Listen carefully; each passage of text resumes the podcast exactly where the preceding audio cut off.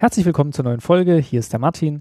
Und bevor es jetzt gleich losgeht mit der Folge, habe ich schon wieder eine Ankündigung zu machen. Dieses Mal dreht es sich um die Aufnahme, die ihr gleich hören werdet. Ja, bei mir waren zu Gast der Geis und der Martin vom Projekt Playing History, ehemals nachgemacht. Das war eine der ersten Folgen äh, von Staatsbürgerkunde, wer sich daran noch erinnert. Ähm, da waren die beiden schon mal bei mir zu Gast, die damals über Skype verbunden. Heute saßen sie bei mir auf dem Sofa. Ja, beziehungsweise letztes Jahr im Advent haben wir uns hier richtig schön gemütlich gemacht mit Glühwein und Lebkuchen und Dominostein. Und als wir fertig waren mit der Aufnahme, habe ich mal reingehört und habe mich ein bisschen erschrocken, denn da waren Knistern auf allen Spuren zu hören. Ich glaube, irgendwas mit der USB-Verbindung zwischen Aufnahmegerät und Rechner hat nicht so ganz geklappt. Ja, und jetzt habe ich die letzten Tage ein bisschen rumgebastelt an den Aufnahmen, habe sie durch Audition gejagt. Das ja, muss euch jetzt alles gar nicht interessieren. Ich habe versucht, dieses Knistern so weit es geht zu eliminieren. Es ist mir auch, ich hoffe, zum Großteil gelungen. Wenn ihr es trotzdem noch ein bisschen hört, bitte ich das zu entschuldigen. Ja, das soll aber dem eigentlichen Inhalt der Folge keinen Abbruch tun, denn ich finde, es war eine sehr unterhaltsame Folge, äh, fand ich zumindest. Ihr könnt es gleich beurteilen, nachdem ihr sie gehört habt.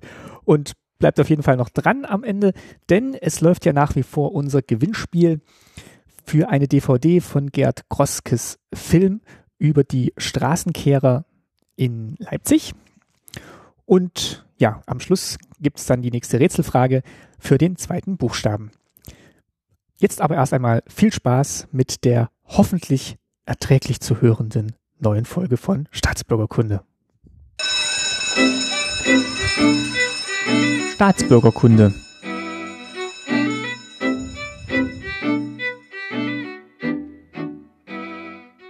Folge 78. Schönen guten Tag. Mein Name ist Martin Fischer und ich freue mich, dass ihr zuhört und zuschaut. Dieses Mal bei Staatsbürgerkunde. Ja, ich habe gerade noch ein bisschen, während ihr gesprochen habt, geblättert in äh, nachgemacht. Das war das letzte Mal, wo ihr zu Gast wart. 2012. Nee, kam das 2013 raus. Ja, aber zu dem Thema wart ihr 2012 zu Gast. Ah. Da haben wir gerade dran gearbeitet. Genau, das kam raus. Ja. Geil, das erste, was ich sag, nee. Hallo, ich bin Geis. Ja, schön, dass ihr da seid. Ähm, erzählt doch mal, wie ist es denn euch ergangen seit nachgemacht? Ja, also ich finde es ja total krass, diese Vorstellung, dass das schon jetzt wieder drei beziehungsweise vier Jahre her ist, dass wir an diesem Buch gearbeitet haben. Ja, äh, nachgemacht war euer Projekt über Spielekopien in der DDR. Da habt ihr Spiele gesammelt und auch ausgestellt. Ich war mit meinem Papa mal in einer Ausstellung in Dresden, glaube ich. Mhm. Da war die auch mal. Johannstadthalle. Mhm. Genau. Und das Projekt ist aber jetzt abgeschlossen. Vielleicht können wir noch mal ganz kurz sagen, wie sich das Projekt gestaltet hat, während ihr es gemacht habt und warum es jetzt abgeschlossen ist und was, ja, wie ihr es so empfunden habt, dieses ganze Projekt durchzuziehen. Also wir sind ja damals zu diesem Thema gekommen wie die Jungfrau zum Kinde. Geist und ich, wir haben, wir haben gemeinsam Brettspiele gespielt und ähm, haben, haben uns dann gefragt, was haben denn eigentlich unsere Eltern damals so gespielt in der DDR und haben dann äh, ein Aha-Moment festgestellt, dass sowohl in seiner Familie als auch in meiner Familie handgefertigte Spiele vorlagen und haben angefangen, einen Blog zu diesem Thema auf, aufzusetzen und äh, diese Spiele zu sammeln und wir waren damals total begeistert, dass wir so viel positives Feedback dazu bekommen haben. Sehr viele Leute haben äh, uns angeschrieben, gesagt, hier, wir hatten auch so ein Spiel, wir hatten Sagaland, wir hatten Monopoly und äh, Hase und Igel und aller, allerlei andere Spiele. Ähm, selbst gemacht. Das haben wir auf unserem Blog aufgearbeitet und haben dann festgestellt, dieses ganze Thema, das ist so reich, dazu können wir eine eigene Publikation verfassen. Und das war dann so der Auslöser für diese Sammlung, die wir gemacht haben, die Wanderausstellung und eben diese, diese entsprechende Publikation. Und das war das Projekt nachgemacht, was wir wirklich lange betrieben haben, eben auch Ausstellungen in verschiedenen Städten Deutschlands ähm, gezeigt haben. Und dann kam das eine zum anderen und wir haben uns von dem Projekt weiterentwickelt und, und geöffnet. Mit, nämlich, sag du es, Guys? Playing History. Ich dachte mit Bürokratopoli. Verdammt. Okay. Ja, genau. Ähm, weil, so gut kennen wir uns schon, dass wir unsere Sätze fast vervollständigen können. Weil, vervollständigen. Weil aus dieser Nachgemacht-Idee und den Leuten, mit denen ihr da Kontakt hattet, ist ja, dann sind noch zwei andere Projekte entstanden. Einmal eine App, soweit ich das noch weiß. Mhm. Äh, da habt ihr ein Spiel umgesetzt von ja, jemanden, den ihr kennengelernt habt, über nachgemacht. Mhm, Liga- Lothar Schubert. Genau, Ligato. Da können wir vielleicht gleich noch ein paar Worte dazu sagen. Wir fangen doch damit an, genau. Also was war Ligato? Okay, was war Ligato? Ligato war ein Brettspiel, das Lothar Schubert, ein, ähm, ein, ein Bastler, ein erfinderischer Sachse, ähm, sich ausgedacht hat. Der hat einfach zu DDR-Zeiten Spiele entwickelt und hat die, hat auch Spiele kopiert, nachgemacht und hat aber Spiele auch entwickelt und die an Verlage verkauft. Sechs an der Zahl insgesamt. Und Ligato war von diesen sechsen das einzige Spiel, was ihm abgekauft wurde, aber auch realisiert wurde dann letztlich. Das heißt, der Verlag, wer war's? Äh, VEB Berlin Plast, ähm, glaube ich, war das. Die haben gesagt, okay, wir setzen dein Spiel um. Wir machen das, finden wir geil. Ähm, also wir kaufen dir es nicht nur ab, sondern wir setzen es auch um. War ja von tausend Faktoren abhängig, wie aus einer Idee dann letztlich ein Spiel wurde und so. Ähm, Gerade Mangel spielte da ein großes, eine große, wichtige Rolle, die dazu geführt hat, dass eben viele Spiele nicht realisiert werden können, weil bestimmtes Material nicht da war. Ligato, mega simpel, ein paar Spielfiguren, eine, so eine, so eine sogenannte Tiefziehform, so ein Plasteteil, wo man die reinstöpselt und so ein kleines Blatt mit Anleitung. Ja, und das haben die in eine, in eine nette Schachtel gepackt haben das Ding angefangen zu produzieren, haben erstmal so Handmuster fertiggestellt, so drei Stück, ne, um zu gucken, ähm, ist das cool? So, wollen wir das, wollen wir das weitermachen und ähm, sind jetzt alle damit zufrieden? Und dann fiel die Mauer und äh, dann wurde der VEB in, zur GmbH und dann war es vorbei. Und dann wurde aus diesem, aus diesem Spiel keine große Masse von Spielen, die verkauft werden konnte, sondern es blieb bei diesen drei Handmustern. Und das äh, Spektakuläre an diesem Projekt ist ja, ähm, Geist und ich, wir arbeiten ja nicht nur an, an Spiel, an dem Thema Spiel selbst, sondern wir haben ja auch einen gewissen, sagen wir mal, Forschungsanspruch gehabt bei diesem Projekt. Und äh, im Fall von Ligato hatten wir das Glück, dass uns zahlreiche Briefwechsel vorlagen zwischen Lothar Schubert, dem Erfinder, und den Verlagen, mit denen er da Kontakt hatte.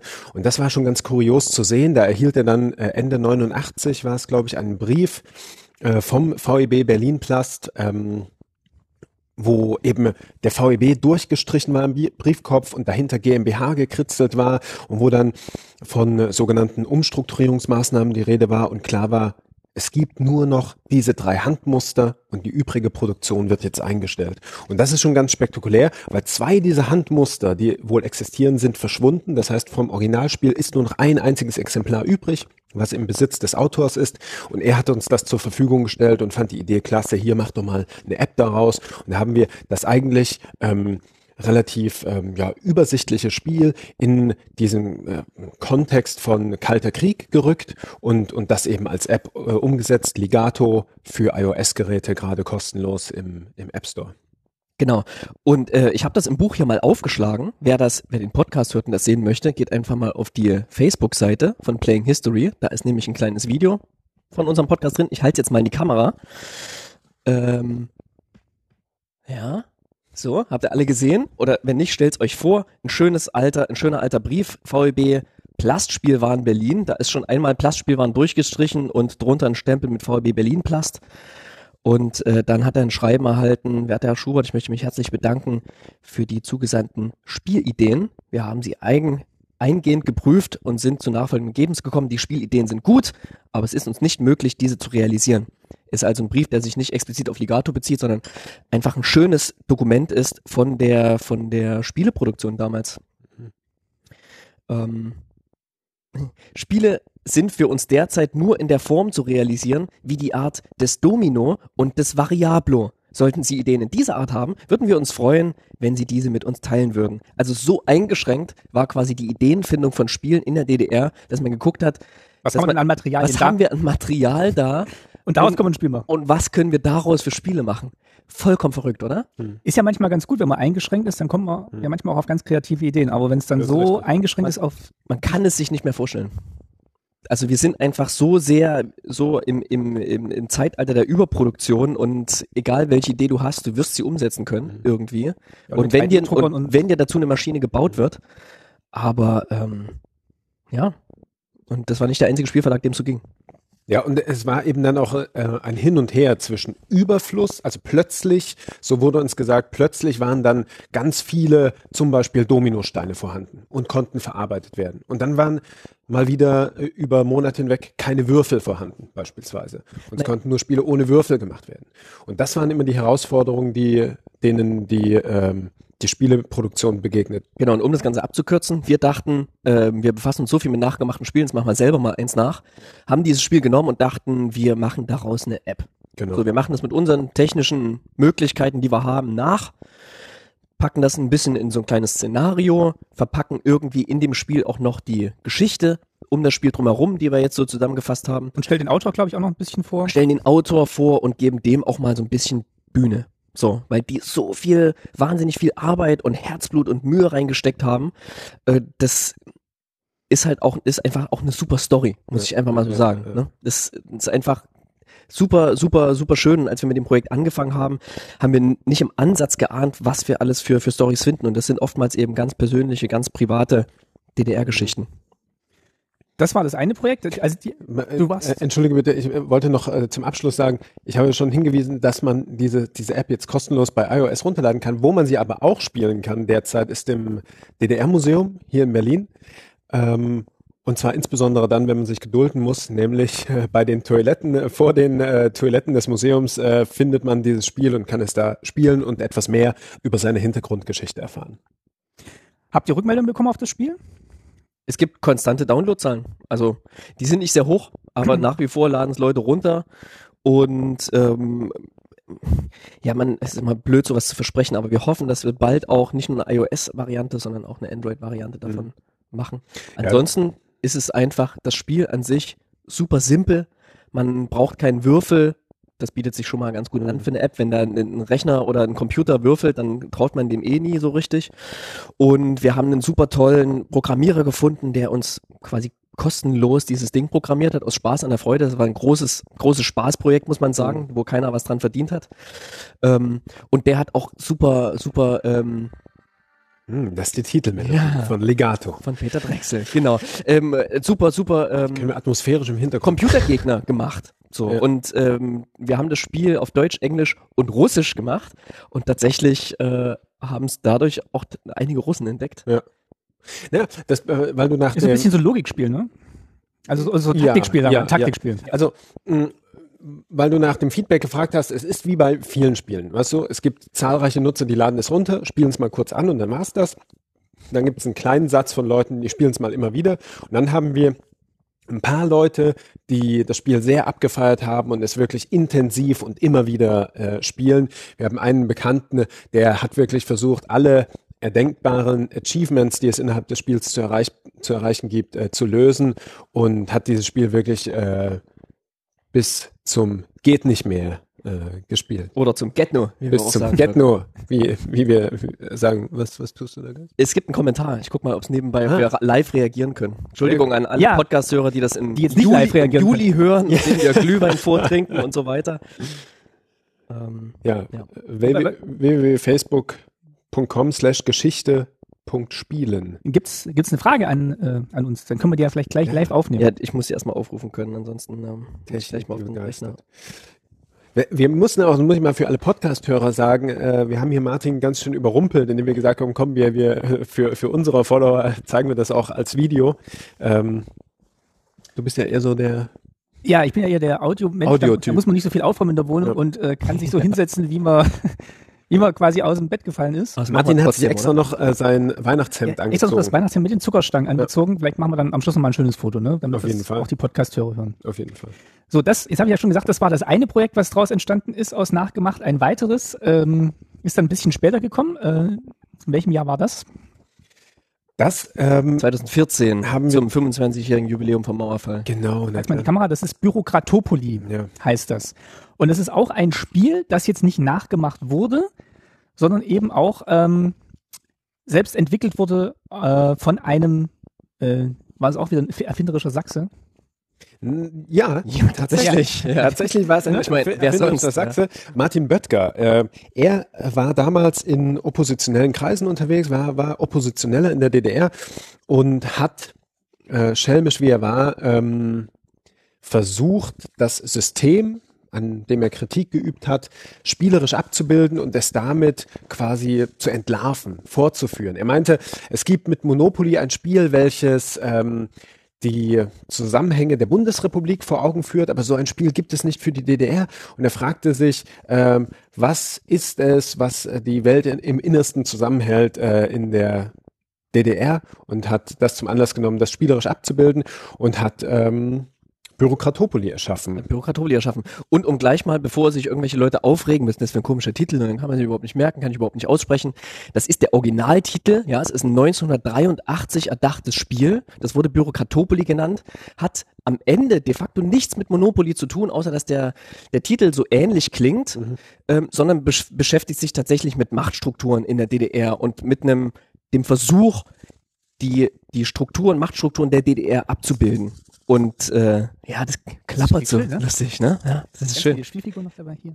Ja, und das Ironische daran ist. Komm, wir machen mal so einen Spielplan ähm, auf. Ja, mach mal. Das Ironische, äh, was Herr Böttger abgebildet hat, ist, dass es darum geht, vom einfachen Arbeiter zum Generalsekretär der SED aufzusteigen. Und da ist natürlich jedes Mittel recht, Lug, Wahlbetrug und äh, zeitweise Koalitionen mit Mitspielern, die man dann natürlich auch wieder brechen kann und so weiter.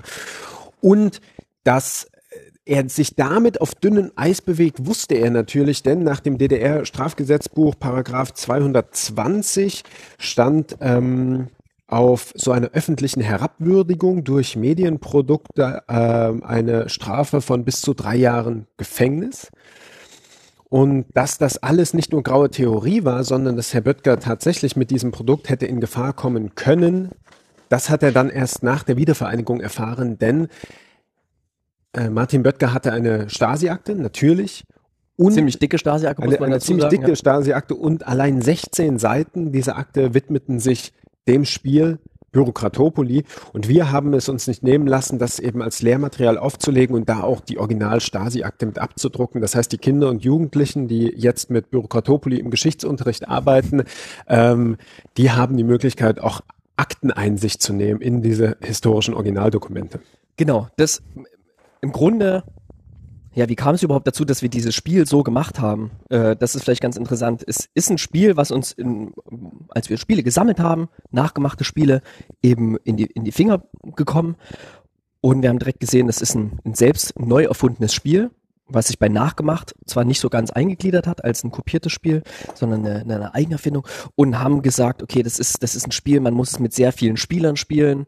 Ähm, es dauert sehr lang, aber irgendwie habe ich das Gefühl, es erzählt so viel über die DDR, über über das Leben eines Oppositionellen und vielleicht auch, was er sich so denkt und wie er humorvoll mit seiner, mit der, mit der Zeit, in der er gelebt hat, umgegangen ist so dass wir dann gemeinsam mit dem DDR-Museum, mit Capito und letztlich auch mit unserem Förderer, der, der Hauptförderer der Bundesstiftung zur Aufarbeitung der SED-Diktatur gesagt haben, komm, wir machen ein Lehrmaterial draus. Wir machen ein Spiel, was in Gruppen von bis zu neun Leuten gespielt werden kann. Wir reduzieren die Regeln so ein bisschen, so dass man das in einer, in einer Doppelstunde auch durchspielen kann oder ähm, an einem Projekttag gut nutzen kann. Wir entwickeln gemeinsam ein Lehrmaterial dazu, das heißt ein Heft, was ähm, dazu gegeben wird. Da sind natürlich nicht nur die Spielregeln drin, sondern ganz, ganz viele Möglichkeiten, inhaltlich, didaktisch an dieses Spiel anzuknüpfen. Da wird das Ganze auch nochmal in Kontext gesetzt, denn das ist letztlich ganz, ganz wichtig. Ziel des Spiels ist es, hätte man vielleicht am Anfang mal erklären sollen, aufzusteigen auf einer Machtpyramide, das habe ich gesagt. Das hast du gesagt? Ja. Okay, dann überspringe ich das hier. Aber äh, äh, äh, Generalsekretär. genau. Vom einfachen Arbeiter bis zum Posten des Generalsekretärs. Ich höre dir einfach ab bestimmten gewissen Punkten ja, ja, nicht mehr zu, Martin. Ja. Das bin schon so ist weihnachtlich drauf. Es ist Jahresende, genau. Auf jeden Fall. Ich denke schon. Komm, lass uns nochmal anstoßen. Ja. Meine ist schon alle. Oh, dann, dann hol ich mal schnell Glühwein. Na gut. Auf jeden Fall. Dann äh, moder moderieren wir den Podcast. nee, erzähl uns mal schnell, wie funktioniert eigentlich Bürokratopoli? Was ist denn das Ziel des Spiels? das hat, also das Ziel des Spiels haben wir jetzt, glaube ich, zweimal erklärt. Ja, ja, genau. Auf, Aufstieg vom einfachen Arbeiter zum Posten des SED-Generalsekretärs. Und auf diesem Weg da oben, äh, oder zum Weg nach oben muss man würfeln. Man bekommt Kärtchen, ähm, Wahlkärtchen, da haben wir kleine Zusatzaktionen reingemacht, die sind neu hinzugekommen. Es gibt Aktionskarten, man kann sich befördern lassen, man kann meutern, also ähm, den Vorgesetzten absetzen und an seine Position treten. Und weniger mit Monopoly hat's was zu tun, aber es ist irgendwie eine ganz elegante Kombination aus Risiko und Malefiz. Okay. Wenn du das so siehst. Das sehe ich so. Ja. Ich hoffe, du siehst das auch so. Wenn nicht, dann ist auch nicht so schlimm. Wie bitte? Ach, das war meiner, ja? Genau. Will ich, Ja, meine, meine Tasse war ganz leer. Achso. was ist denn das Problem? Ah, ja. Füll nochmal auf, auf jeden Fall. Ähm, äh, wir Martin ist weg, jetzt Zeit zu labern, oder? Ja, ja, auf jeden Fall. Also Hast du, hast du schon einen Weihnachtswunsch? ein Weihnachtswunsch. Wa- Wie, was meinst du, was ich mir zu Weihnachten wünsche? Ja, wünschst du dir Sachen zu Weihnachten? Ähm, was ich mir ganz tief im Innersten meines Herzens gewünscht habe, war eine Playmat für äh, Trading Card Games. Aber die habe ich bekommen. Von meinem tollen Freund Michael. Genau, wir haben die Gelegenheit genutzt, wo du weg warst, um über unwichtige Sachen zu sprechen Über und eure reden gerade über unsere Spiele, Weihnachtsgeschenkwünsche. Oh, toll. Hm. Ihr habt ja sicher auch einen Wunschzettel, den ihr verlinken könnt. Oh, Gibt ein, klar. ja. Ihr könnt uns spenden in Form von Brettspielen. Warum Ja. bin ich da? Es erst ist jetzt tatsächlich so? Hallo? dass in den letzten Jahren unfassbar viele Brettspiele rauskommen. Und wie man hört, der Markt wächst und die, die Vielfalt der Brettspiele wird immer größer. Und ich glaube, dadurch gibt es auch eine gewisse Offenheit von Förderern und auch von Schulen, Brettspiele im Unterricht einzusetzen. Das ist nicht mehr, also das Spiel ist nicht gleichzusetzen mit, mit Spielerei oder Spielen ist nicht gleichzusetzen damit, ein Thema nicht ernst zu nehmen, sondern es ist eine Form der Herangehensweise, es ist ein Medium. Was ich weiß wir, noch, unser wir Grundschullehrer hier- wir hat immer bedienen. gesagt, Monopoly will er nicht in der Schule haben am Spieletag. Das wäre ein kapitalistisches Spiel, das will er überhaupt nicht, nicht sehen. Mhm. Da hat sich wahrscheinlich jetzt schon einiges geändert, dass Spiele wirklich bewusst eingesetzt werden. Und ich meine, auch an Monopoly kann man wahrscheinlich auch das eine oder andere lernen. Also ich könnte mir durchaus vorstellen, dass ich das schon in Folge 5 von Staatsbürgerkunde gesagt habe, aber ich halte äh, Monopoly für ein sehr gutes Beispiel, was sehr oft missgedeutet wird, denn ähm, wenn man sich auch die Tradition und Geschichte von Monopoly, wo es herkommt, vor Augen führt, nämlich aus den 20er Jahren in den USA, wo es die große Krise gab, dann weiß man eigentlich oder stellt fest, dass ähm, Monopoly eigentlich ein antikapitalistisches Spiel ist, weil es den Kapitalismus äh, gewissermaßen entlarvt. Denn am Ende gewinnt zwar einer und ist Monopolist, aber wie? Nur auf Kosten aller anderen, die nämlich pleite sind und bankrott. Und das ist äh, eine Kritik. Das ist eine Kritik am Kapitalismus und das könnte eigentlich jeder erfahren, der das Spiel auch tatsächlich spielt. Aber wir müssen nicht über Monopoly reden. Da äh, gibt es noch viele andere tolle Sachen, die rauskommen. irgendwie möchte ich diese, das Thema Monopoly gerade nutzen, um mit euch zu sprechen über das DDR-Monopoly. Vielleicht, wer gerade, wer gerade im Internet ist, ja, und womöglich in, in, du- in Zukunft kann man auch Internet? im Internet sein. Wer auch immer gerade mal ins Internet. im Internet ist, sollte mal in das Internet gehen und auf Facebook und auf die Facebook-Seite der DDR-Kinder. Von denen hast du vielleicht schon gehört. Ja, Das ist, ich sag mal, die größte, Gehört, die ja, aber- größte DDR-Community, die es auf Facebook gibt. doch, kenne ich. Ja, ich weiß nicht, wann die angefangen haben, 2010 oder sowas. Habe Haben so Bilder geteilt und so, so. Erinnert ihr euch noch an das? Und äh, Genau, Ja, ja, genau. Ähm, eine höchst unpolitische Seite, ähm, wo es um Nostalgie geht. So. Und die haben gepostet ein, ähm, ich weiß gar nicht mit welchem Text, aber womöglich bald erscheinendes. Monopoly-Variante, ein DDR-Monopoly. Ich kann das ja mal kurz in die Kamera halten. Und ähm, da ist das Thema DDR aufgepfropft. Man hat die Straßennamen ersetzt durch Städte, die es in der DDR gab. Da heißt dann Chemnitz natürlich Karl-Marx-Stadt.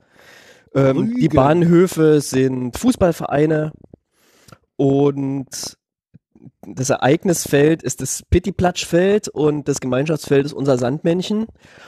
Und auch wenn es mir schwerfällt, ich finde das nicht gut. Ich finde das nicht gut. Also es tut mir leid, das zu sagen. Es tut mir leid, Monopoly. Monopoly darf man halten davon, was man möchte. Aber hier den Ansatz zu bringen, zu sagen, okay, wir machen ein DDR-Monopoly, hätte für mich bedeutet, dass man sich damit befasst, okay, was heißt es, wenn ich ein Monopoly mache, was in der DDR ist? Was heißt es, ins Gefängnis zu gehen? Was heißt es, aus welchen Gründen gehe ich in diesem Spiel ins Gefängnis? So, zum Beispiel. Ein, ein ganz, vielleicht ein krasser Ansatz, so. Dann gibt's natürlich Probleme mit der Verteilung von Städten. Ja, ihr schreibt gleich einer und Rügen mit als billigstes zu Beginn geht gar nicht. Ja, also allein Städte, Städten eine gewisse Wertigkeit zuzuordnen, finde ich auch schwierig. Ähm, über Gestaltung lässt sich zwar allgemein hin streiten, aber ich sag mal, das ist nicht gut gestaltet. Das ist ein Zusammenschmiss von allem. Da fliegt die Interflug über die Mauer, ähm, auf der ein Zug entlang fährt, über der ein Thälmann-Pionier thront. In der Mitte sieht man einen, einen Teller zum 30. Ähm, 30 Jahre SED.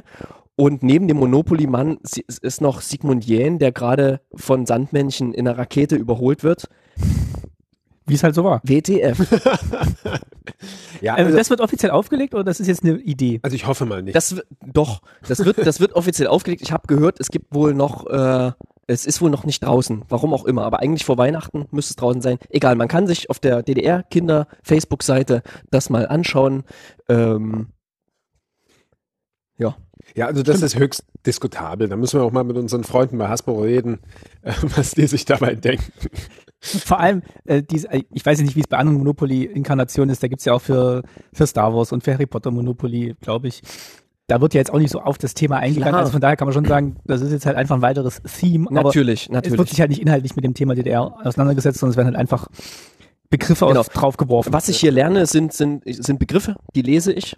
Äh, über die Ereigniskarten kriege ich womöglich hier den ein oder anderen Zusammenhang noch mit. Und es ist ein bisschen wie, wie Bildzeitung lesen und sagen, ich weiß, was los ist in der Welt. So irgendwas fischt man immer mit und Hauptsache man informiert sich, ja. Aber wenn man sozusagen ein Spiel spielen möchte und damit was lernen will oder was über die DDR lernen möchte, dann sollte man womöglich eher zu Bürokratopoli greifen als zu Monopoly. Man spielt Monopoly. Das, ist, das ist super. Das hast du, Martin, äh, ganz richtig gesagt. Es ist ein weiteres Theme, was jetzt quasi auf dieses Spielprinzip aufgesetzt wird. Kann man machen. Das quetscht ja auch Monopoly sehr stark als Marke aus, dass sie wirklich alles abbilden. Ähm, aber letztlich, und darin liegt ja auch das, was, was Geist und ich immer wieder versuchen, dass wir es schaffen, äh, durch spielerische Systeme um etwas zu erzählen oder etwas zu vermitteln oder ähm, einen, einen Komplex äh, klar zu machen. Und das ist zum Beispiel mit Bürokratopoli gelungen. Ähm, und hier gelingt es, gelingt es nicht. Das ist, das ist ja auch immer so die Gratwanderung, wenn man über die DDR spricht, beziehungsweise sich an die DDR erinnert. Also man, man schwankt dann immer so und das ist auch immer, ja, ich will sagen, die Gefahr hier im, im Podcast. Ich hoffe, die ist bislang nicht so aufgetreten, dass man halt in diese Ostalgie abschwenkt und dass man sagt, ach guck mal hier, das ist ja noch eine schöne Erinnerung und das ist eine schöne Erinnerung. Klar gibt es diese schönen Erinnerungen, aber die existieren ja nicht losgelöst von den politischen Umständen und den Situationen, in denen die Menschen waren. Und das diese Gratwanderung hinzukriegen, das finde ich eigentlich immer wichtig, wenn man halt über vergangene Zeiten spricht. Dass man halt nicht nur immer so die, die lustigen Anekdoten erinnert.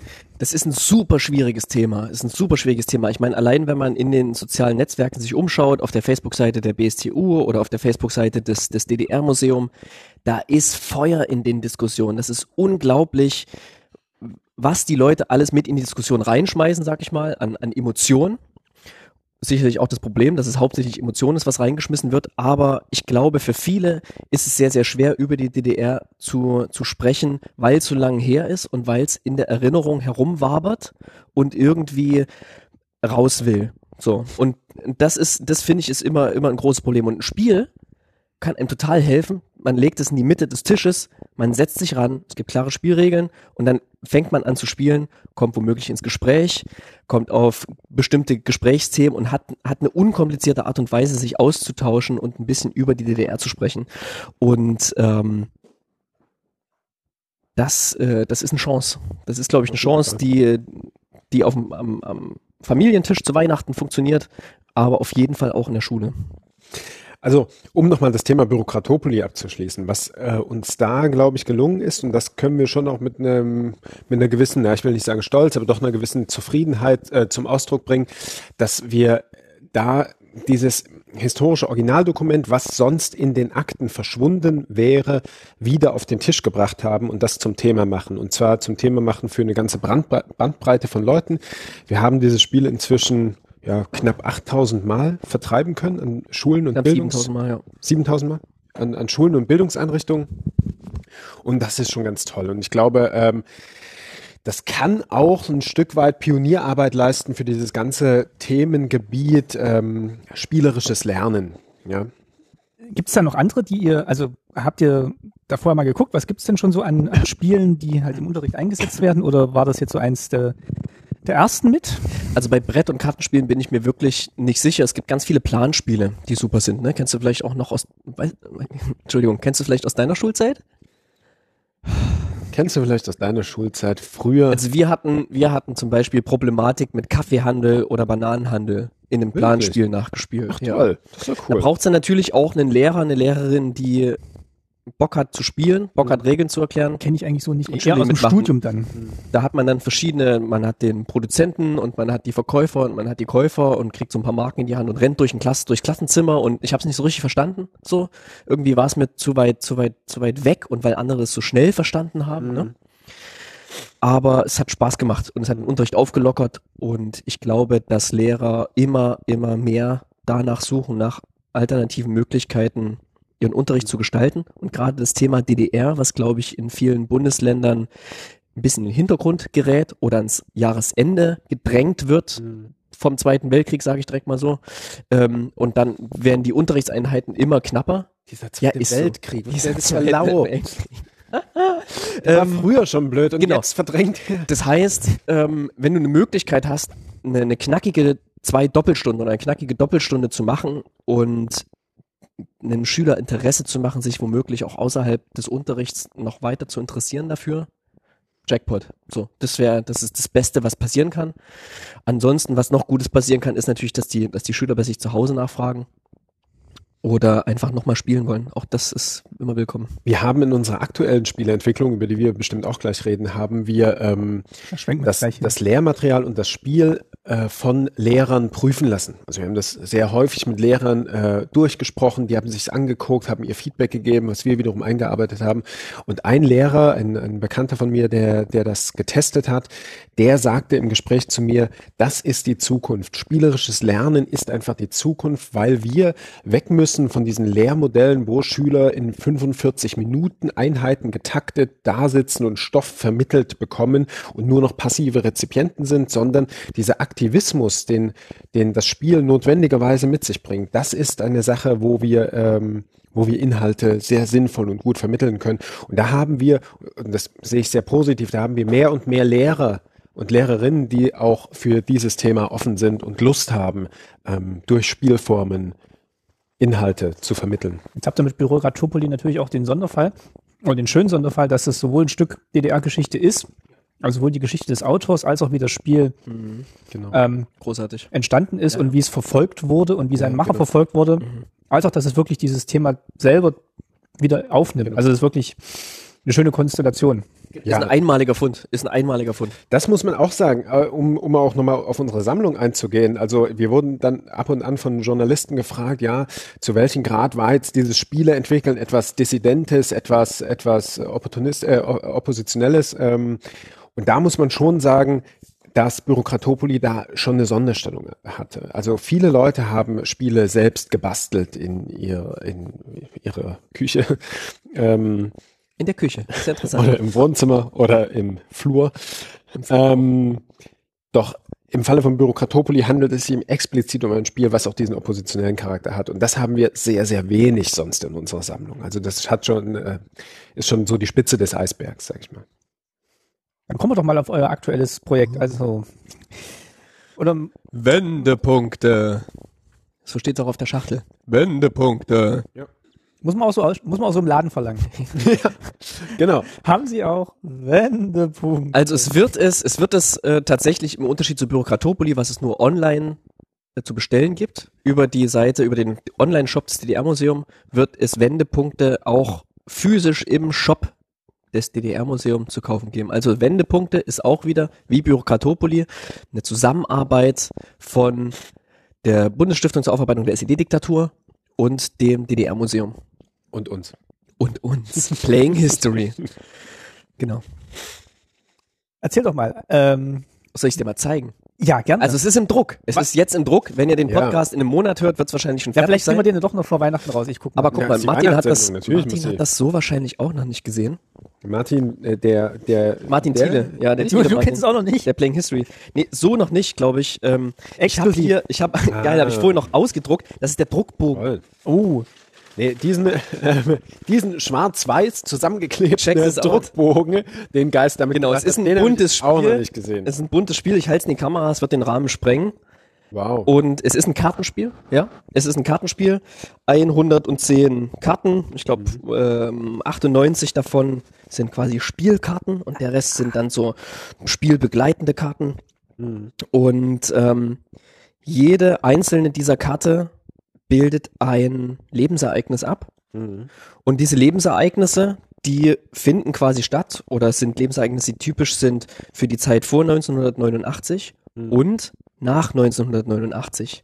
Das heißt, Wendepunkte befasst sich mit Biografien, die jeder Spieler sich erspielt, die über die Wende, über den Mauerfall, über die friedliche Revolution hinaus ähm, stattgefunden haben.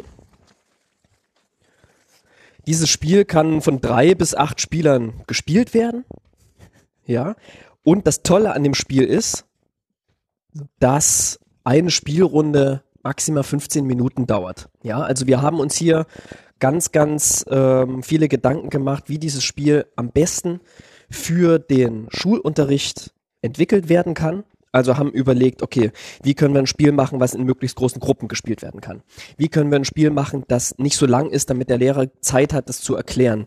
Äh, wie können wir ein Spiel machen, das einfach genug ist, damit Schüler ab der neunten Klasse verstehen, Entschuldigung, ab der neunten Klasse ähm, oder wa- wann auch immer DDR-Geschichte im Unterricht behandelt wird, dass sie es verstehen, spielen können und womöglich auch noch Zeit für eine zweite Spielrunde ist. Und wie kann man dem Lehrer viele Möglichkeiten bieten, danach oder davor inhaltlich anzuknüpfen, das Spiel vorzubereiten. Also man muss dazu sagen, als wir Bürokratopoli entwickelt haben, da war äh, das Feedback der Lehrer sehr gut. Allerdings äh, meinten sie, dass sie oftmals ein Problem haben, dieses lange Spiel im Unterricht einzubauen. Und da war es äh, im Fall von Wendepunkte unser explizites Ziel, äh, eine Spielform zu machen, die wir jetzt selbst als Impulsspiel äh, benennen. Ja, wo wir sagen, okay, die Lehrer haben die Möglichkeit, dieses Spiel für 10 Minuten, 15 Minuten als Auftakt zu spielen, um, um die Kinder so ein bisschen in, in dieses Thema DDR-Geschichte reinspüren zu lassen. Und im Anschluss wird das Thema dann quasi ähm, durch das mitgelieferte Lehrmaterial anhand der Karten bearbeitet. Vielleicht wollen wir kurz das Spiel erklären. Mhm. Jeder Spieler kriegt vier Karten. Wie viel sind es insgesamt? Insgesamt Karten. Knapp Ja. 100. Also es gibt 98 von diesen Ereignissen. Mhm. Ja. Gibt noch ein paar erklärende Karten. Und, Ähm, und das sind, äh, sorry, das sind äh, angefangen von ganz äh, Basic-Ereignissen, äh, wie äh, du besuchst die EOS, EOS, POS. POS, du, du trägst lange Haare oder ähm, du heiratest, ja, hier wilde Frisur, ähm, bis hin zu ganz politischen äh, Ereignissen, du trittst in die SED ein oder dann später du, du wirst Bundespräsident beispielsweise oder so. Ne? Ähm, also da haben wir versucht, die Bandbreite eines einer alltäglichen Biografie bis hin zu ja, äh, außerordentlichen Biografien, so gut es geht, äh, da äh, schlaglichtartig abzubilden. Und am Anfang kriegt, hast du gesagt, jeder vier Der Spieler kriegt vier. Karten. Genau, es gibt drei Spielrunden. Ähm, jede Spielrunde hat einen gewissen Stapel Karten, die werden gemischt und jeder Spieler bekommt vier Karten. Dann ist die Aufgabe, dass jeder Spieler sich gleichzeitig, das ist das Schöne, jeder Spieler spielt gleichzeitig, eine dieser Karten aussucht, vor sich ablegt und die übrigen Karten weitergibt. Ja, so wandern diese Karten quasi während des Spiels um den Tisch. Ein sogenannter Draf Dra Drafting-Mechanismus. Ja, ähm, kennt man aus anderen Spielen wie beispielsweise Seven Wonders oder Sushi Go oder wer Sammelkartenspiele spielt, da wird es auch öfters gemacht. Ja, ist ein Drafting-Spiel. Und man legt dieses Ereignis vor sich ab. Dann kriegt man von seinem rechten Nachbarn drei neue Karten. Aus denen wählt man sich wieder eine aus, legt die vor sich ab und so weiter, bis drei Karten vor einem liegen. Die letzte Karte wird weggeschmissen und das ist schon die erste Spielrunde. So, der Kniff dabei ist, dass man mit jeder Karte bestimmte Symbole sammelt. Ja, auf jeder, auf jeder Karte sind unten ähm, gewisse Symbole drauf. Da gibt es ein Symbol für politischen Einfluss in der SED. Es gibt eine Karte für oppositionellen Einfluss in der DDR. Es gibt eine Karte, für, äh, gibt ein Symbol für, für Bildung. Man kann Bildungspunkte sammeln. Ein Symbol für ähm, gesellschaftlichen Einfluss. Und dann später kommt noch ein neues Symbol hinzu, politischer Einfluss in der Bundesrepublik. Ja. Und gewisse Karten kann man erst spielen, wenn man bereits gewisse Symbole gesammelt hat. Ja, also zum Beispiel ein Studium in Moskau kann ich nicht legen, wenn ich vorher bei den Bausoldaten war. Das ist dann, geht dann einfach nicht. Die Karte sagt, ich darf zum Beispiel kein, wenn ich ein Studium in Moskau haben will, darf ich vorher keine oppositionellen Symbole gespielt haben. Also es hängt auch so in, inhaltlich zusammen, was jetzt Genau. eine DDR-Biografie ausgemacht hat, dass bestimmte Konstellationen einfach nicht möglich sind. Zum Beispiel, wenn man kirchlich gebunden ist, ist der Weg zum Abitur ein bisschen schwierig. Zum es, Beispiel. es gibt Kausalitäten zwischen diesen Karten. Und Okay. Das bildet das Spiel als erstes mal ab. Ja, auch ähm, nach 89, wenn ich eine SED-Karriere gemacht habe vor 89, kann ich auf keinen Fall mehr Bundespräsident werden. Wenn ich, das kann man werden in diesem Spiel, wenn ich allerdings eine oppositionelle Karriere habe, stehen die Chancen besser, die entsprechenden Symbole zu sammeln. Die Chancen sind dann höher, dass ich nur noch Karten spielen kann, die mir weniger Punkte bringen. Auf die Punkte komme ich gleich noch zu sprechen. Ähm, ich muss vielleicht ins Exil gehen, aber ähm, es kann auch sein, dass ich Karten auf die Hand bekomme, wie ich muss eine Umschulung machen, äh, ich verliere meinen Job. Das kann quasi jedem, jedem Spieler passieren. Und ähm, so baut sich in jeder Spielrunde für jeden Spieler eine Biografie aus neun verschiedenen Karten zusammen. Und es ist sehr wahrscheinlich, dass das in jeder Spielrunde für jeden Spieler unterschiedlich ist. Und das ist das große Spannende an diesem Spiel. Am Ende des Spiels hat jeder Schüler, jeder Spieler so eine Biografie vor sich, kann die nacherzählen, kann die analysieren, kann gucken, was steckt da womöglich dahinter, was fehlt womöglich an Ereignissen, ne, was auch immer. Also so jede Biografiearbeit ist, ist total spannend und erlaubt es dem Schüler vielleicht auch das erste Mal in seinem Leben eine eigene Biografiearbeit zu machen und sich zu fragen, wie hätte ich mich verhalten, was hätte ich getan, was, was für Kausalitäten habe ich in meinem Leben bisher erlebt, dass ich an dieser Schule sein kann, auf der ich gerade bin und so weiter. Und ähm, wir sind Feuer und Flamme und glauben, das ist, das, das macht, das ist toll, das macht Spaß und das Feedback haben wir zumindest bisher von den Schülern auch bekommen. Das heißt, die können sich dann auch tatsächlich über ihr jetziges Alter auch wirklich so in eine 30, 40 Jahren Zukunft vorausprojizieren, wie sie sich verhalten hätten? Oder ist es dann auch manchmal ganz spannend zu sehen, wie sie jetzt aus ihrer jetzigen Perspektive entscheiden würden, wenn sie jetzt 50 wären? Gut, als Spieler bist du immer in der Perspektive, die dir das Spiel vorgibt. So, du spielst dann immer eine gewisse Rolle. In dem Moment bist du die Person, deren Biografie da ausgelegt wird. Und du bist plötzlich in der DDR und du hast bestimmte Möglichkeiten. Nicht eine komplette Palette von Möglichkeiten, sondern nur eine begrenzte Be Palette von Möglichkeiten, Karten auszuspielen, Ereignisse zu erleben. Und dann kommst du irgendwann in Bedrängnisse, dass du vielleicht bestimmte Karten spielen musst, die du gar nicht spielen möchtest. Mhm. Dass du vielleicht beim als IM unterschreiben musst Mhm. oder dass du eben deinen Job verlierst Mhm. oder dass du plötzlich die Möglichkeit hast, eine Weltreise zu gehen. So, ähm, Also- genau, es ist Das Spiel führt dir eben vor Augen, was sind die Widersprüche, die du im Rahmen einer DDR-Biografie erleben kannst? Was sind äh, die Abhängigkeiten? Äh, was sind möglicherweise auch die Zufälle, die äh, dein Schicksal in der Biografie beeinflussen? Und das ist eigentlich äh, ganz schön, weil die Kinder dann ein Gespür genau dafür bekommen. Ihr habt gesagt, es gibt's dann im äh, Shop des DDR-Museums in Berlin. Was macht man denn jetzt als Schule, wenn man nicht in Berlin ist? Kommt man da irgendwie auch ran oder muss man dann auf Klassenfahrt einfach äh, DDR-Museum? online, Ja. online, online, online. Wendepunkte minus Spiel.de. Wendepunkte-spiel.de, äh, das ist eine Seite, klickt nicht so schnell darauf, die wird gerade noch gebaut, also die Rudimente der Seite stehen schon, aber da kommen noch aktuelle Inhalte, kommt eine Spielanleitung und so weiter. Kann man sich mal als Startseite einrichten? Ja, Ja, sobald kann das Spiel erscheint, beziehungsweise vielleicht hören das viele, wenn äh, in dem Moment, wo das Spiel schon erschienen ist, Ja. dann können sich das Schulen und Bildungseinrichtungen kostenlos über den Online-Shop des DDR-Museum bestellen. Die erste Auflage ist quasi komplett gesponsert. Das heißt, Schulen, Bildungseinrichtungen müssen keine Versandkosten bezahlen, müssen kein Geld für das Spiel bezahlen, bekommen ein Lehrerheft mit dem Unterrichtsmaterial obendrauf. Und wenn die weg ist, dann hoffe ich, dass wir eine zweite Auflage machen können und ähm, dass es weitergeht mit dem Spiel. Aber wer das jetzt hört, sollte schnell sein. Das Spiel wird wahrscheinlich entweder Ende Januar oder ähm, Anfang März um mal- die Drehe erscheinen. Ich sage mal Anfang 2017. Ja, es ist im Druck. Early 2000. Es ist im Druck und wir haben noch ein bisschen Angst, dass Januar die saure Gurkenzeit ist und dann unsere Werbemaßnahmen verpuffen, sozusagen. Es soll natürlich möglichst viele Leute erreichen. Bürokratopoli kam raus zum Mauerfall, zum Jubiläum des Das Mauerfalls. gut. Und das heißt, alle sind schon sehr wach für dieses Thema. Und DDR ist ja immer so das kommt immer mal wieder. Da hat man mal Interesse und jetzt gerade ist wieder ein Politiker in den, in den Medien für seine DDR-Vergangenheit und wenn das Thema durch ist, dann wird DDR erstmal auch nicht so populär sein. Bekommt ihr da auch Feedback von den Schülern selber oder hauptsächlich von den Lehrern? Jetzt mal auf Bürokratopoli mhm. gemünzt oder jetzt auch auf der Web Website zu Wendepunkte schon? Also melden sich da auch Schüler und sagen, oh, wenn ich sowas im Unterricht hätte, wäre toll oder oh nee, ich will eigentlich im Unterricht nicht spielen oder also wie sind also, da so die Reaktionen? Ich sag mal so, wir, wir halten ja auch dann und wann Vorträge über dieses Thema äh, Geschichtsvermittlung durch Spiele und so weiter. Und worauf wir da immer Wert legen, ist, dass wir sagen, wenn jemand Spiele als Lehrmaterial nutzen möchte, ist das Wichtigste testen, testen, testen. Und das versuchen wir natürlich auch. Das heißt, wenn wir äh, die Prototypen unserer Spiele haben, dann ist es schon das Ziel für uns, immer in Schulen zu gehen und die, und die zu testen. Das haben wir jetzt in, in diesem Fall von Wendepunkte auch gemacht sind mal zu Schulklassen gegangen, haben das mit denen gespielt, haben dann Feedback eingeholt, haben deren Feedback wiederum in unsere Entwicklung einfließen lassen und so weiter. Und da ist das, äh, da gibt es schon Feedback und ähm, das fertige Spiel haben wir jetzt noch nicht getestet, weil es eben ja noch nicht vorliegt. Das werden wir dann sicherlich noch tun. Ähm, und die freuen sich natürlich. Die freuen sich natürlich, wenn sie eben nicht diesen Frontalunterricht bekommen, sondern wenn sie selber machen können, wenn sie dann noch äh, selber verschiedene äh, Dinge durchspielen können und finden, finden es dann in diesem Fall zum Beispiel ganz, ganz aufregend, zum Beispiel als äh, IM tätig zu sein und äh, reflektieren dann natürlich darüber, okay, was bedeutet das jetzt eigentlich? Was ich glaube, das ist auch wichtig, also jetzt nicht nur sagen, oh, jetzt bin ich ja. äh, hier DDR-Agent, ohne jetzt zu wissen, was der mhm. IM eigentlich, ja. eigentlich DDR-Agent, sehr gut, ja. ja.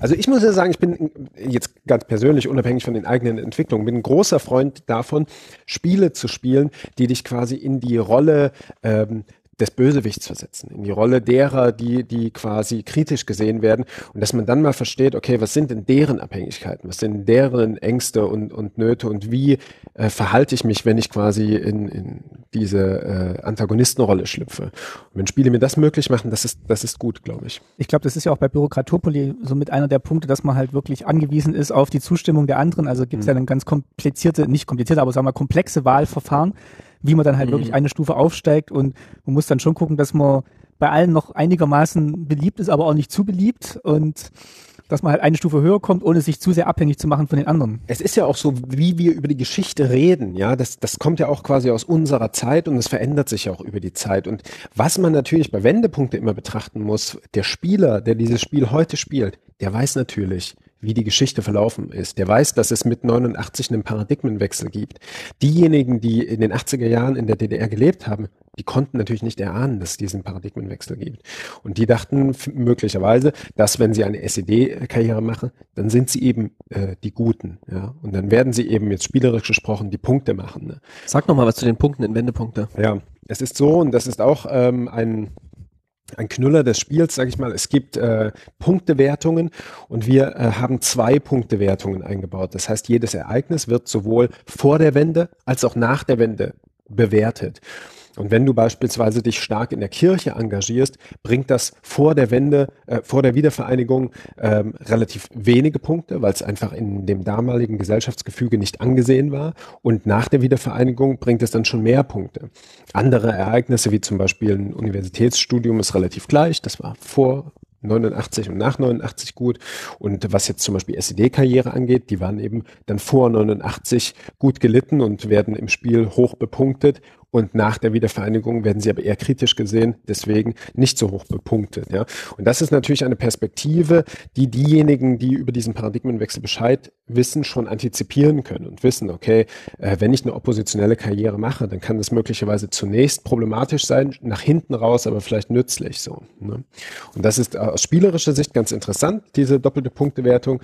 Ähm, und soll den Schülern natürlich auch vermitteln, okay, es gibt einen Paradigmenwechsel und was früher gut war, kann heute, hoch. genau, kann heute schlecht sein und andersrum. Und das, was die Kinder da lernen, das gilt ja auch für heute.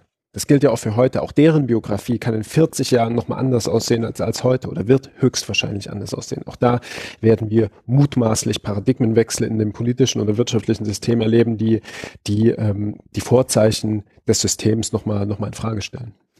Seht ihr euch auch so ein bisschen in der Tradition ähm, von dem Herrn Böttger zum Beispiel und ähm, habt auch den Plan, mal so ein zeitgenössisches Spiel zu machen, das, weiß ich nicht, den, den, den Brexit irgendwie aufs äh, Korn nimmt oder hm. die, die, die Trump-Wahl und hm. ähm, also wirklich so eine, so eine Kritik zur Zeit machen, zur Zeit machen als Spiel. Ist das auch so, so euer Plan oder ist Playing History tatsächlich eher so ein bisschen in der Rückschau?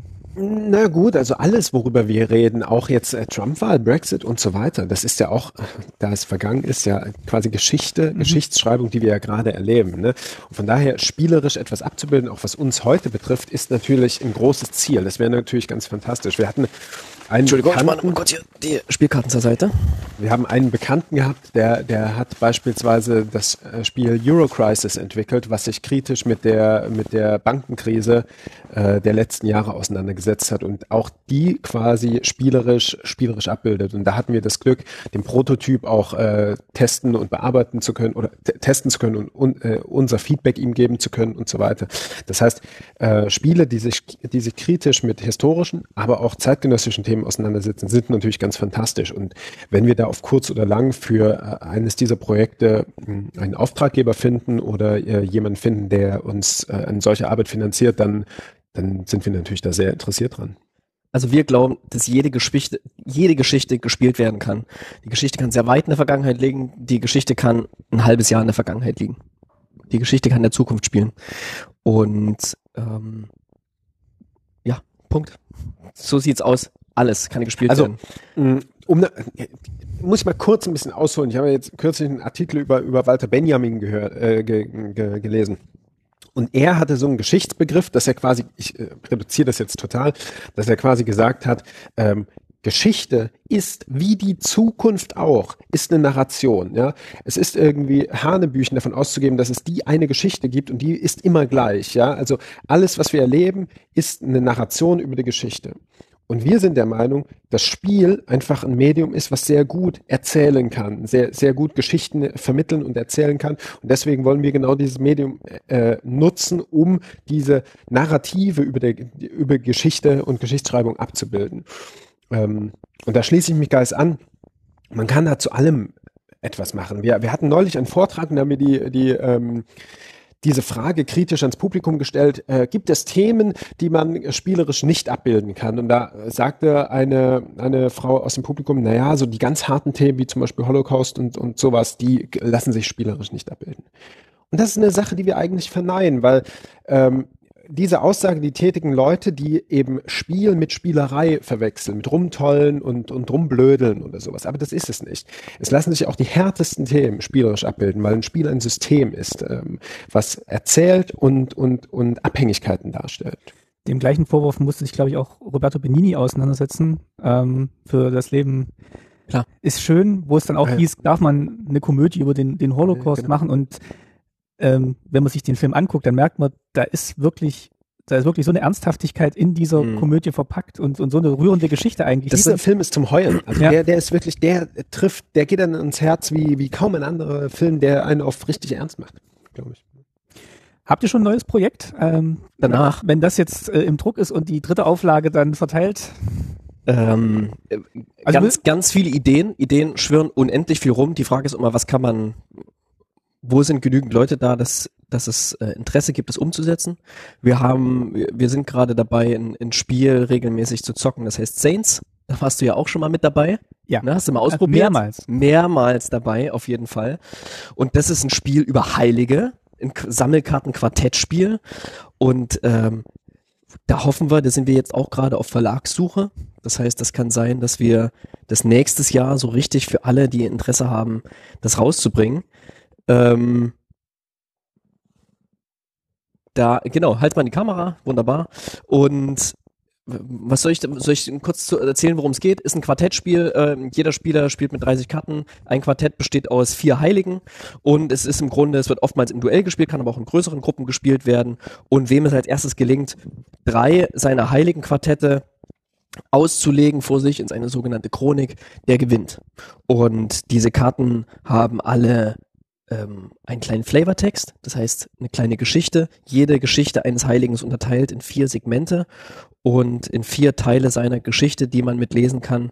Ähm, man sieht schöne alte Gemäldeabbildungen von diesen Heiligen und hat, glaube ich, ein interessantes Deckbuilding, Back, äh, Deckmanipulationsspiel Und die haben alle noch Fähigkeiten, die Heiligen, ne? Die haben alle noch Fähigkeiten. Man hat natürlich Aktionen. Das ist ja der, der Witz an der Sache, dass man hier nicht einfach nur wie beim normalen Quartettspiel sich äh, gegenseitig Karten aus der Hand zieht, sondern dass man hier sich Karten sammelt. Jeder Spieler baut sich sein eigenes individuelles 30-Karten-Deck zusammen, zusammen äh, wählt sich seine Lieblingsheiligen aus quasi, spielt dann mit denen gegeneinander und kann diese Heiligen eben als äh, mit ihren einzelnen unterschiedlichen Aktionsfähigkeiten einsetzen. Und da wird's dann spannend und ist ein Spiel, was man spielen kann, einfach nur, weil man die, die Mechanismen toll findet und ist ein Spiel, was man spielen kann, weil man Heilige toll findet. Aber ist beides bedingt sich nicht.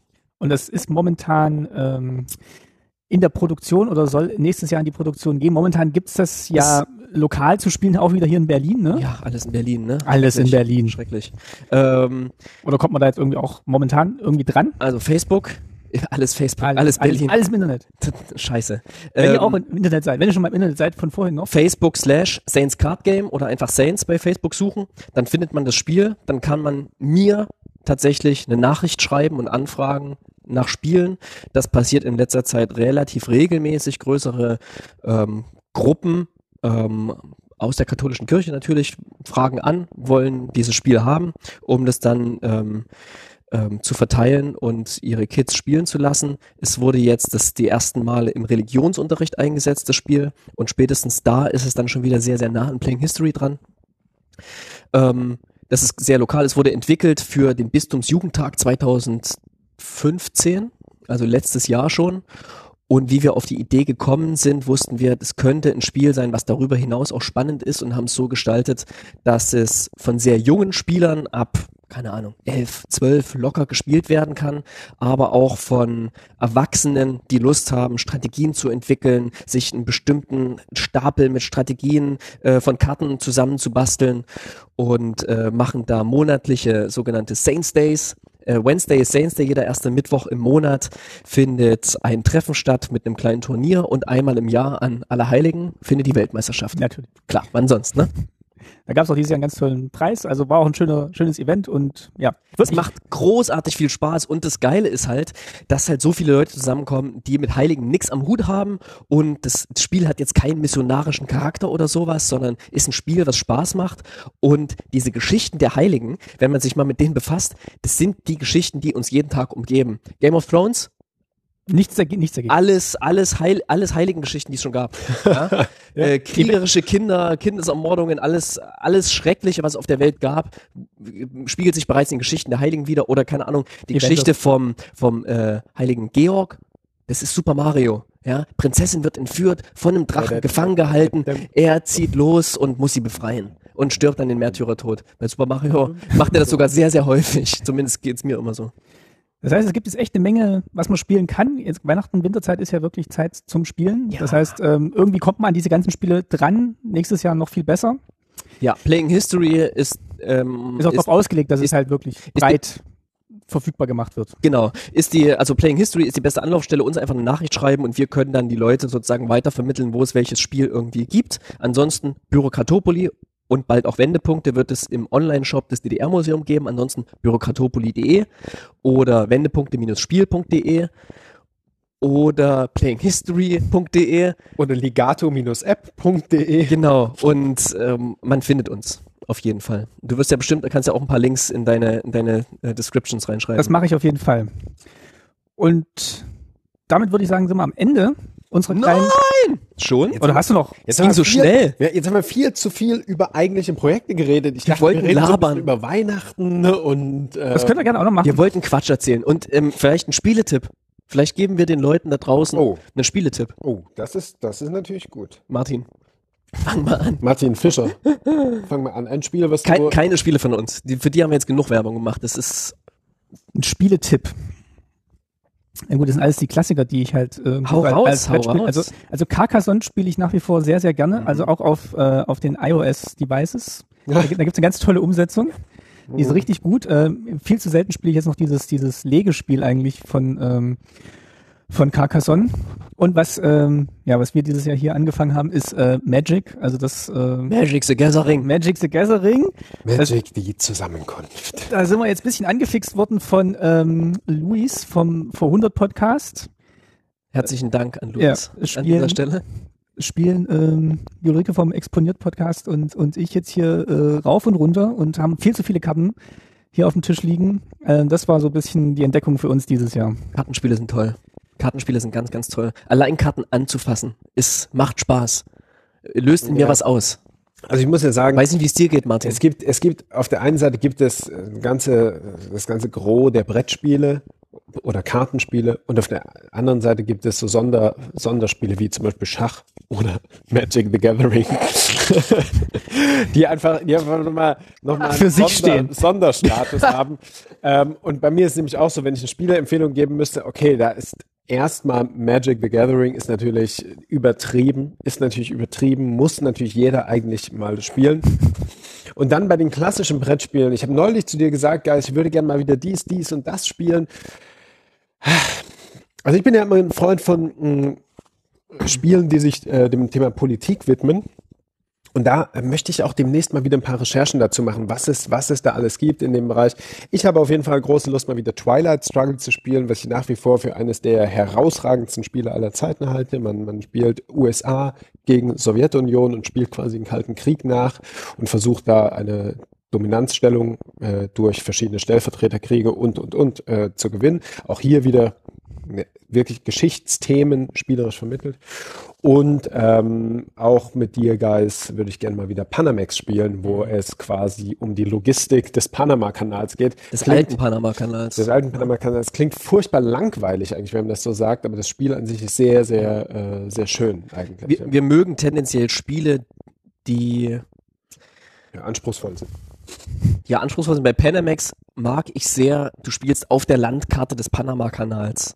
Und allein das hört mich schon an. Und du spielst Schiffe, die da wirklich durchschippern. Naja, und das da muss ich irgendwie einhaken. spannend so. Da muss ich einhaken, weil das Besondere an Panamax ist ja äh, diese Metaebene, denn du spielst nicht die Schiffe, sondern du selbst spielst einen Unternehmer, der investiert in Firmen, die wiederum Schiffe durch den Panama-Kanal schleusen. Du hast deine eigene Firma, darfst aber eben auch in äh, andere Unternehmen investieren und am Ende hat nicht derjenige gewonnen, der das beste Unternehmen hat, sondern derjenige gewonnen, der unternehmerisch am besten gearbeitet hat. Das heißt, für sich selbst das meiste Geld erwirtschaftet. Aber auch hier wieder Kapitalismus, Abbildung anhand eines eigentlich Logistikspiels. Ne? Ähm, wunderbar, wunderbar. Jetzt gebe ich auch noch einen Tipp. Unbedingt. Jetzt gebe ich auch noch einen Tipp. Gib mal was Kleines, Süßes, nicht so die großen ich wollte gerade was. Großes, Dramatisches. Okay, mach- Warte, nee, nee, nee, nee, nee. beides. Was Kleines, Süßes, was ich neulich auf dem Flohmarkt für zwei Euro abgestaubt habe, war Sternenschiff Katan. Das ist super. Das habe ich drüben. Und das ist ein Spiel, was komplett unter meinem Radar geflogen ist. Eigentlich immer, wahrscheinlich bei eingefleischten Katan-Spielern nicht. Wo du diese Das hat Rakete ausbaust. Und Genau, das hat eigentlich nur noch ganz wenig mit Siedler von Katan zu tun, sondern ist ein, ist ein Schiff, ein Sternenschiff, auf dem man spielt, ist ein Zwei-Personen-Spiel. Ähm, man fliegt in den Raum. das kann ich sogar mal holen. Ich mach Das das, ist mal. eine super schöne Darstellung. Ähm, das kann ich ja kurz erklären. Denn was wir, was wir mit Playing History mögen, ist, wenn, wenn es gelingt, einen, eine Geschichte in einem Spielmechanismus zu veranschaulichen oder ähm, aktiv erlebbar zu machen. Und dort ist es so, man hat ähm, diverse Stapel mit Raumkarten oder Sektorenkarten, irgendwie so heißen die. Und dann auf der Rückseite ist einfach nur ähm, Stern. Ach krass, du hast beide Spiele, alles klar. Wow. Auf der Rückseite sind, ähm, sind die Sterne zu sehen. Und je nachdem, wie weit man sein Schiff ausgebaut hat und noch eine kleine Zufallskomponente, Würfelwurf ist dabei, darf man nun in einen dieser Sternensektoren fliegen. Und das finde ich geil. Angenommen, du hast einen Antrieb 3, würfelst eine 1, dann darfst du vier Karten tief in den Raum hineinfliegen. Das ist schon mal cool. Ich fliege in den Raum hinein und dann ist das ein gemischter Stapel. Ich weiß nicht, was mich erwartet. Ich decke zufällig diese Karten auf. Da können Piraten drin sein. Da kann ein Planet drin sein, den ich ähm, kolonisieren kann oder mit dem ich handeln kann. Und das ist, Du hast das hier, ne? ja, ich habe das. Und für zwei Euro dachte ich dann, als ich es gespielt hatte, äh, geil, macht's, macht mega Laune.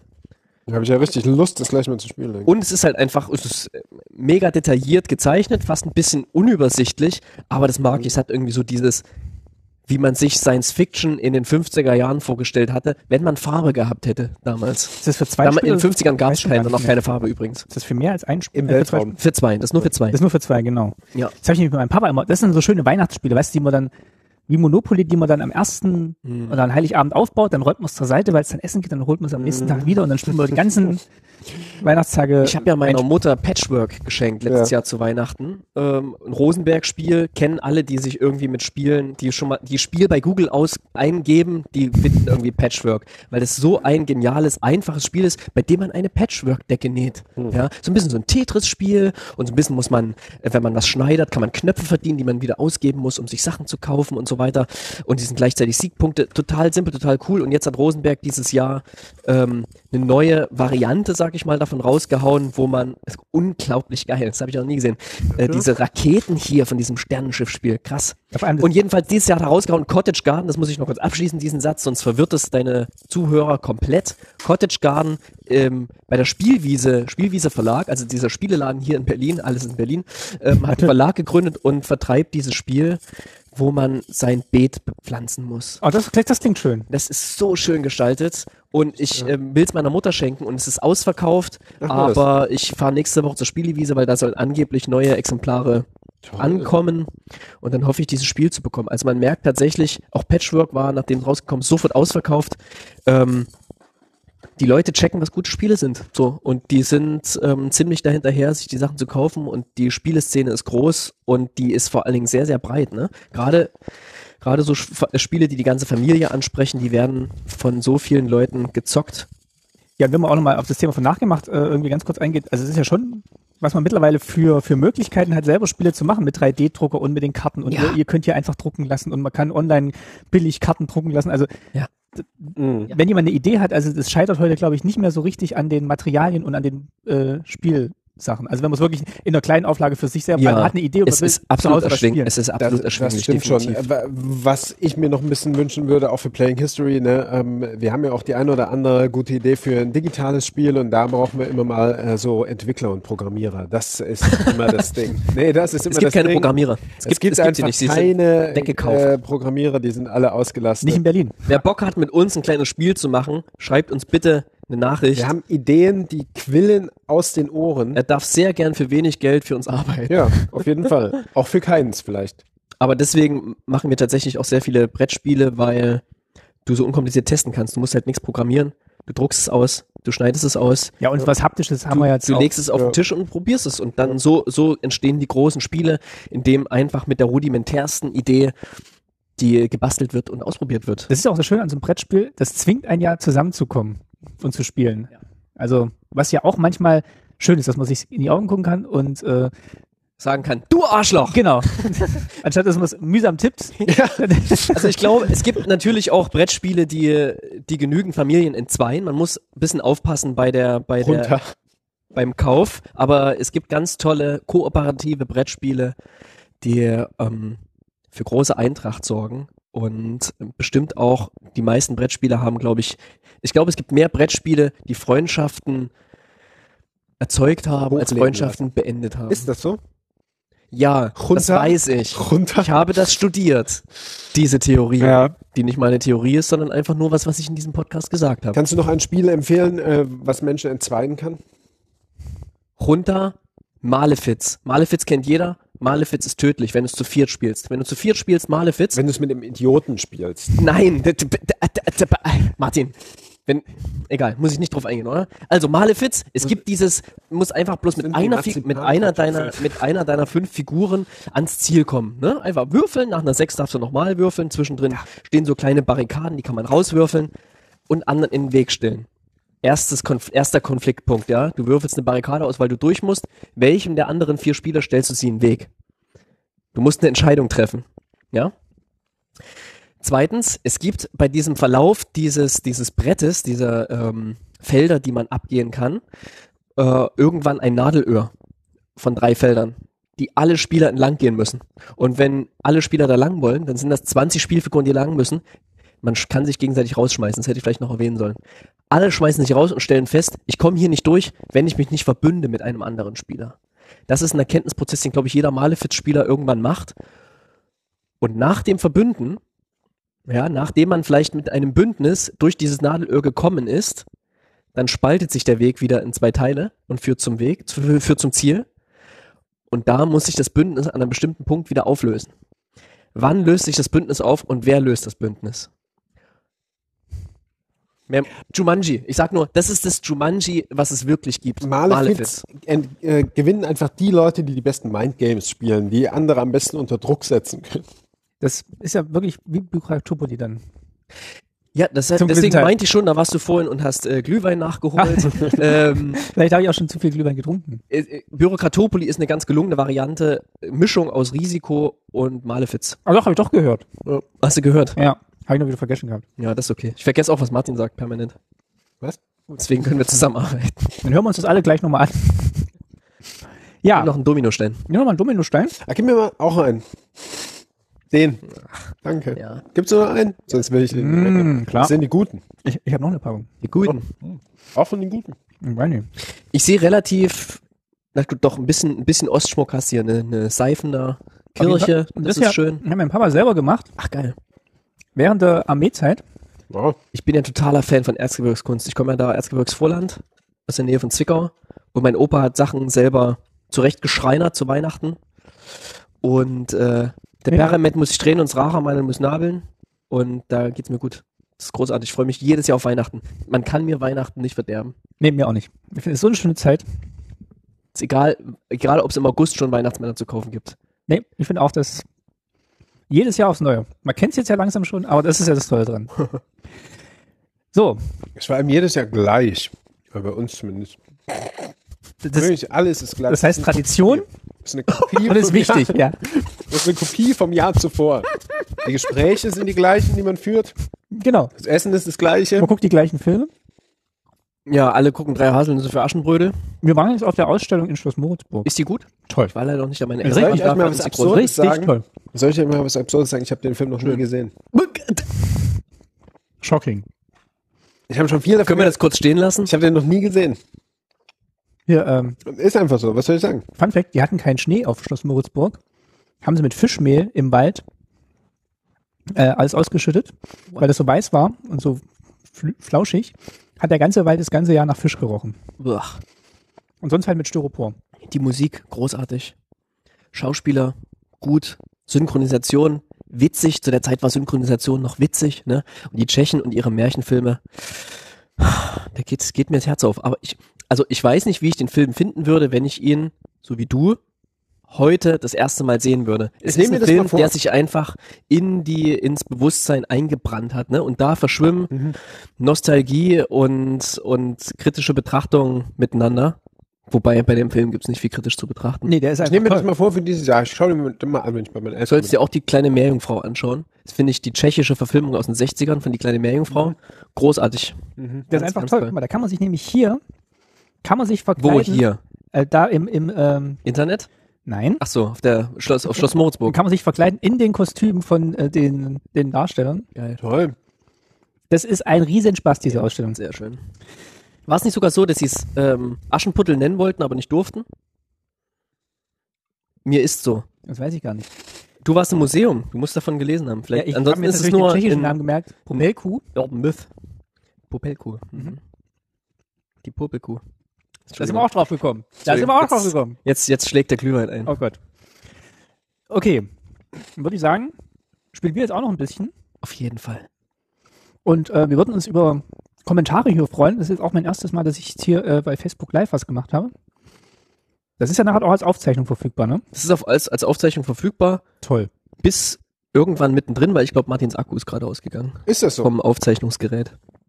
Schauen wir mal. Nee, wir sind noch drauf. Ja, ja. Ja, machen wir jetzt aber trotzdem Schluss, würde ich sagen. Machen wir trotzdem Schluss. Es war sehr schön. Vielen Dank, Vielen Dank. Martin, für deine Einladung. Schönen Dank, dass ihr da wart. Ja, super Und cool. auch da bleibt gleich. In 70 Folgen kommen wir wieder. Hoffentlich vorher. Jetzt ist es ja, alles ist in Berlin, wir wissen es. Ja, das ist in Berlin. Ihr sicherlich auch. Weihnachten auch. Weihnachten ist auch in Berlin, ja. Und im Internet. Ja, äh, Ich habe gehört, 2017 wird auch in Berlin sein.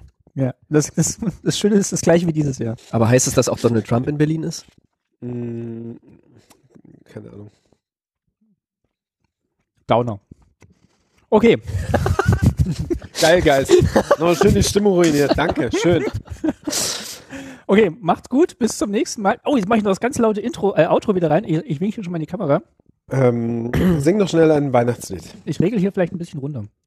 Ich muss noch auf dem Klavier ein bisschen üben, damit wir zu Weihnachten singen können. Okay. Sagen wir mal Tschüss. Auf Wiederhören, Sagen wir mal liebe Tschüss. Hörer von Staatsbürgerkunde. Das war unsere Freude. La, la, la, la. Goodbye. Wir noch winken. Winke, winke. Ja, tschüss. So, da bin ich nochmal. Ich hoffe, es hat euch nicht allzu sehr gestört, dass es etwas geknistert hat. Ich verspreche euch, ich gucke da jetzt immer noch mal doppelt drauf, bevor die Aufnahme startet, dass das auch alles richtig gut klingt. Doch jetzt zu etwas Schönerem, nämlich dem zweiten Buchstaben für das Gewinnspiel. Es gibt, wie gesagt, DVDs zu gewinnen von Kehr aus wieder. Ein Film von Gerd Kroske. Und beim letzten Mal gab es den ersten Buchstaben zu erraten. Ja, und heute ist dann demzufolge der zweite Buchstabe dran. Im Kapitel Wendepunkte müsst ihr noch mal reinhören, beziehungsweise vielleicht wisst ihr das auch noch aus der Erinnerung heraus. Und zwar möchte ich von euch wissen, was konnte man nicht in der BRD nach der Wende werden, wenn man in der SED Karriere gemacht hat? Da gibt es natürlich ganz viele Sachen, aber ich beziehe mich auf die Sache, die Geis genannt hat, die eine von den möglichen Lebensereigniskarten ist, die in Wendepunkte gespielt werden können. Da hat er ein Beispiel genannt und das Beispiel war eben, wenn man in der SED Karriere gemacht hat, dann kann man ein bestimmtes Amt in der BRD beziehungsweise im wiedervereinigten Deutschland nicht antreten. Und von diesem Amt, da schreibt ihr euch den ersten Buchstaben auf. Das ist der zweite Buchstabe, den es zu erraten gibt. Es ist nicht unbedingt der zweite Buchstabe des Wortes, ähm, aber ihr habt damit jetzt zwei Buchstaben und nächste Woche, wollte ich jetzt schon fast sagen, vermutlich nicht, äh, aber in der nächsten Folge gibt es den dritten Buchstaben zu erraten. Ich bemühe mich auch, dass die nächste Folge schnell erscheint und wünsche euch jetzt erstmal eine schöne Zeit. Danke fürs Zuhören und bis bald. Euer Martin. Tschüss.